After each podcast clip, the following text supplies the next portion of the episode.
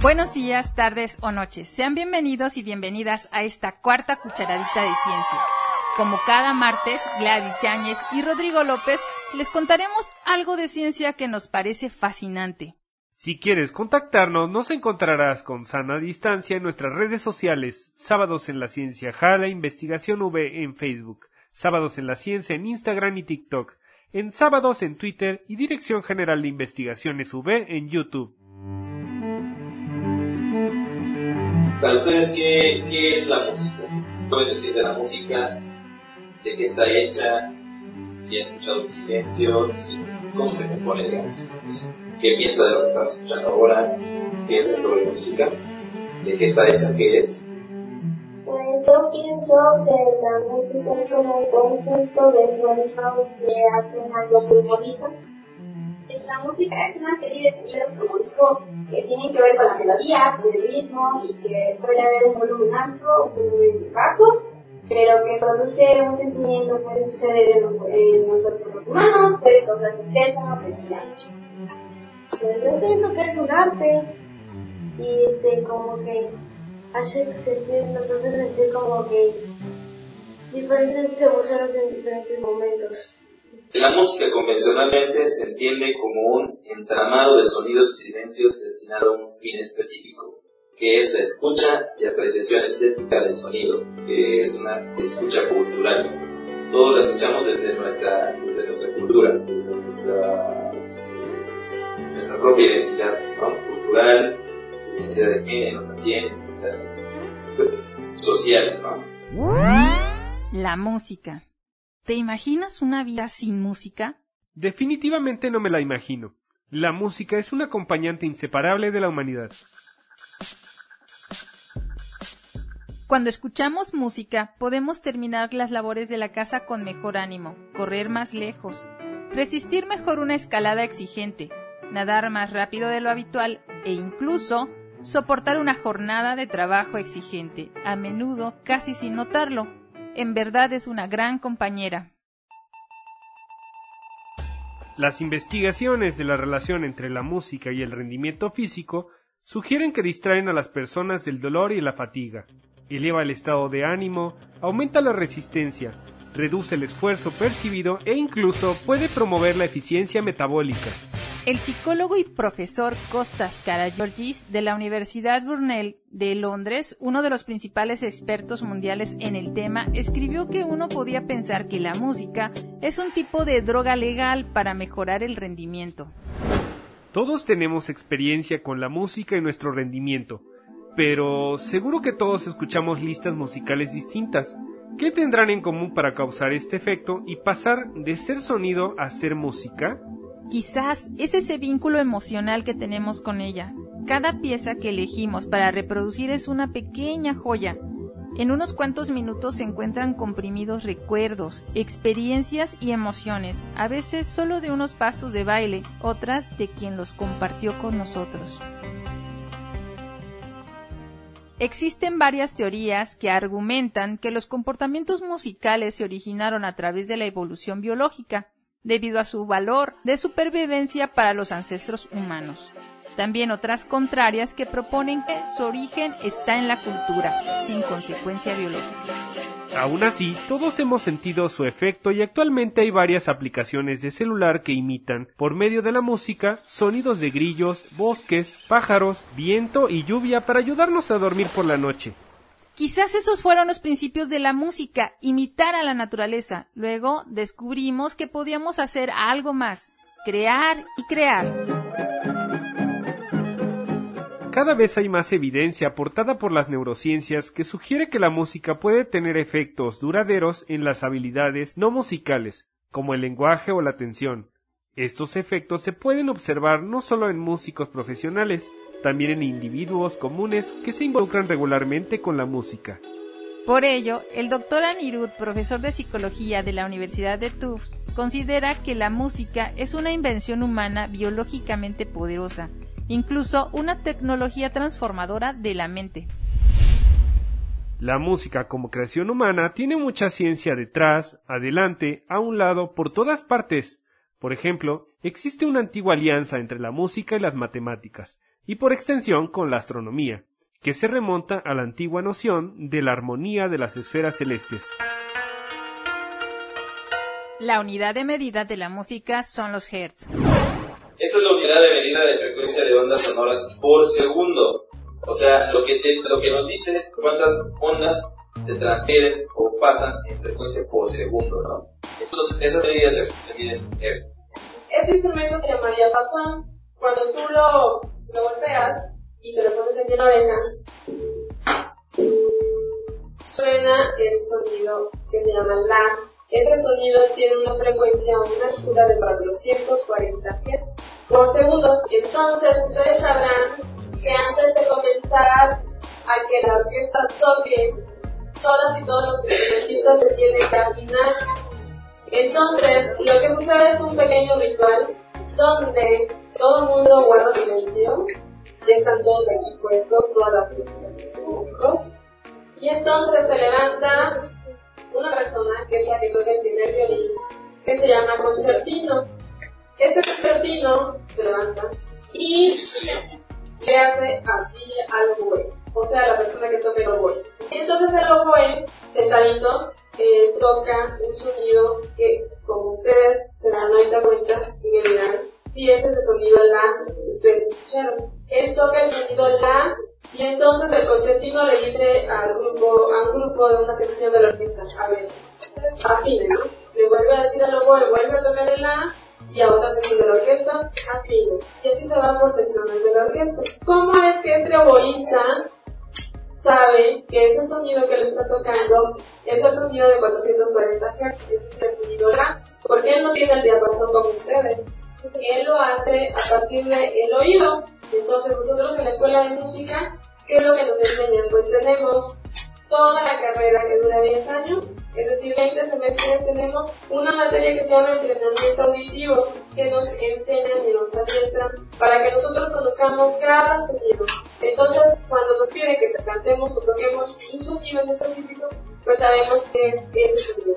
Bueno, de hecho todos los instrumentos son muy difíciles de afinar. Los violinistas, los cantantes, tienen que trabajar con ruido y normalmente no es 100% exacto el sonido. Normalmente no sé si han visto los violinistas, vibran, así, hacen pan, entonces el sonido no, no es exacto, ¿no? No es una onda sinusoidal. Ya después hablaremos sobre las ondas sinusoidales. Las afinaciones tienen un número específico de hertz para afinarse en todos los instrumentos.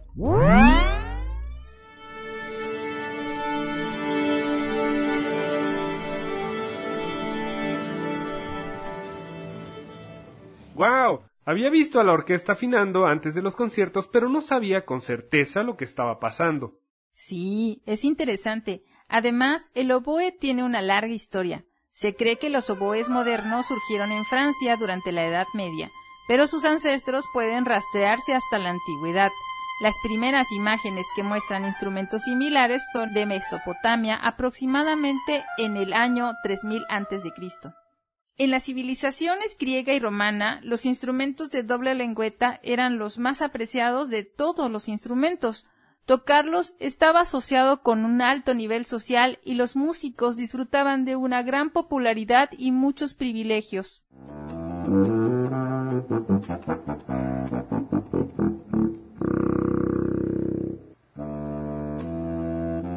No se puede determinar con certeza si los oboes modernos son descendientes directos de los instrumentos de doble lengüeta griegos y romanos, o si se perdieron durante la migración de los pueblos en Europa y regresaron allí más tarde a través de Bizancio y Asia. Como ves, el oboe tiene una larga historia y un dato curioso. Hay oboes de diferentes tonos. Hay un oboe bajo que produce el sonido más bajo que cualquier instrumento de la familia del oboe.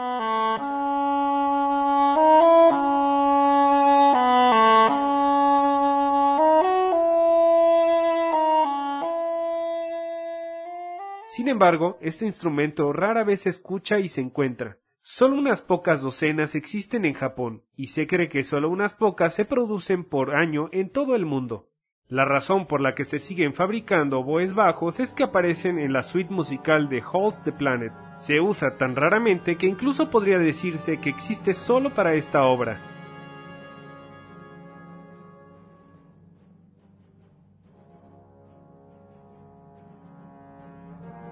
Generalmente se utilizan cuatro cualidades subjetivas para describir un sonido musical, intensidad, tono, timbre y duración. Cada uno de estos atributos depende de uno o más parámetros físicos que pueden ser medidos. Desde el punto de vista de la intensidad, los sonidos pueden dividirse en fuertes y débiles. La intensidad depende principalmente de la presión sonora, pero también del espectro de parciales y de la duración. El tono o altura es la cualidad que nos permite distinguir entre un sonido agudo o alto y otro grave o bajo. Para un sonido puro, el tono viene determinado principalmente por la frecuencia, aunque también puede cambiar con la presión y la envolvente. Timbre es otra cualidad del sonido que permite distinguir unos sonidos de otros, de la propia estructura del sonido, es decir, de la suma de las otras que lo componen, por eso puede significar el sonido de una voz de una persona con la de otra persona o de un instrumento, de un instrumento musical con otro instrumento musical. Yo creo que aquí nadie se confunde de escuchar entre una guitarra, una flauta o algo así. La duración física de un sonido y la percibida están muy relacionadas, aunque no son exactamente lo mismo. La duración percibida es aquel intervalo temporal en el que el sonido persiste sin discontinuidad. El matemático francés Joseph Fourier descubrió que cualquier onda periódica, es decir, cualquier onda que consista en un patrón constante y repetido, puede descomponerse en ondas más simples. En otras palabras, una onda periódica complicada se puede escribir como la suma de varias ondas más simples. Veamos lo que nos comenta Rafael Cameras acerca de Fourier.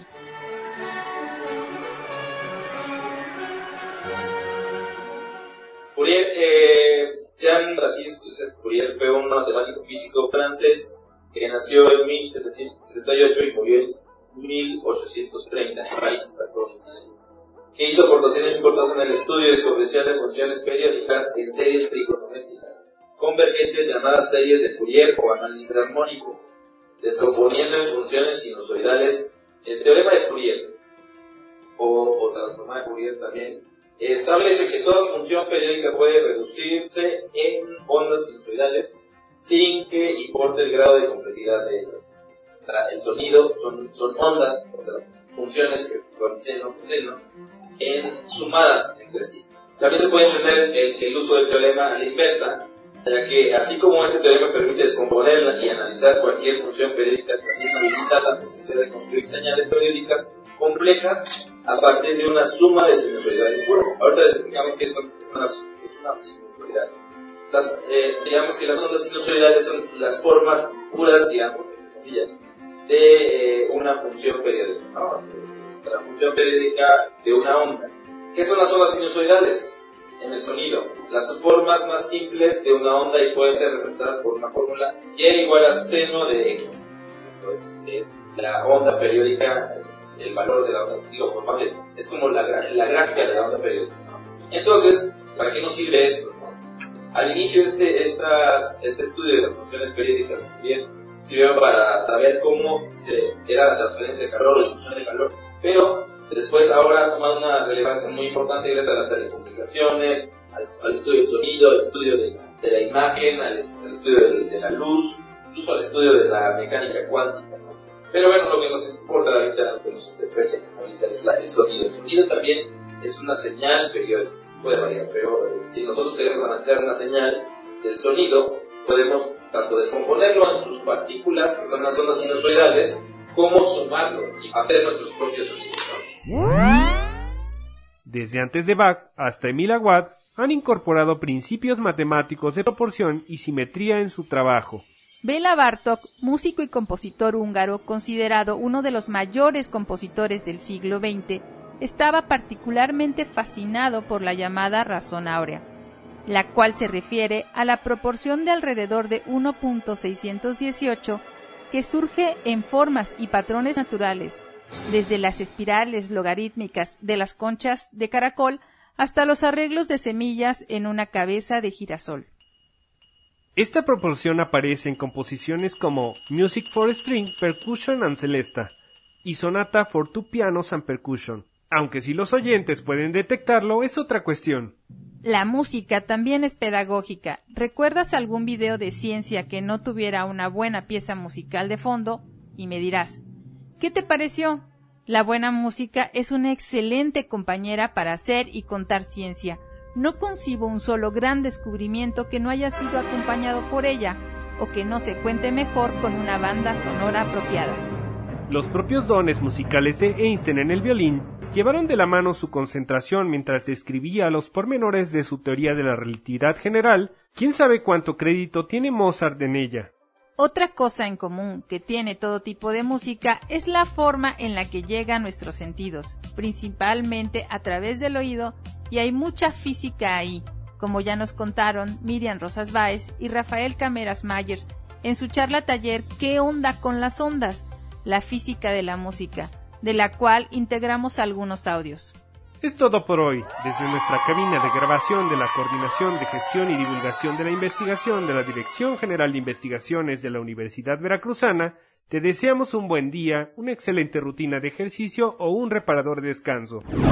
Si te gustó el sabor de esta cucharadita, escríbenos y dinos qué tema te gustaría oír y con gusto haremos una cucharadita especialmente dedicada para ti. Entraremos ya en modo navideño con un tema que nos encanta, las posadas. Hasta entonces y que tengas una feliz semana.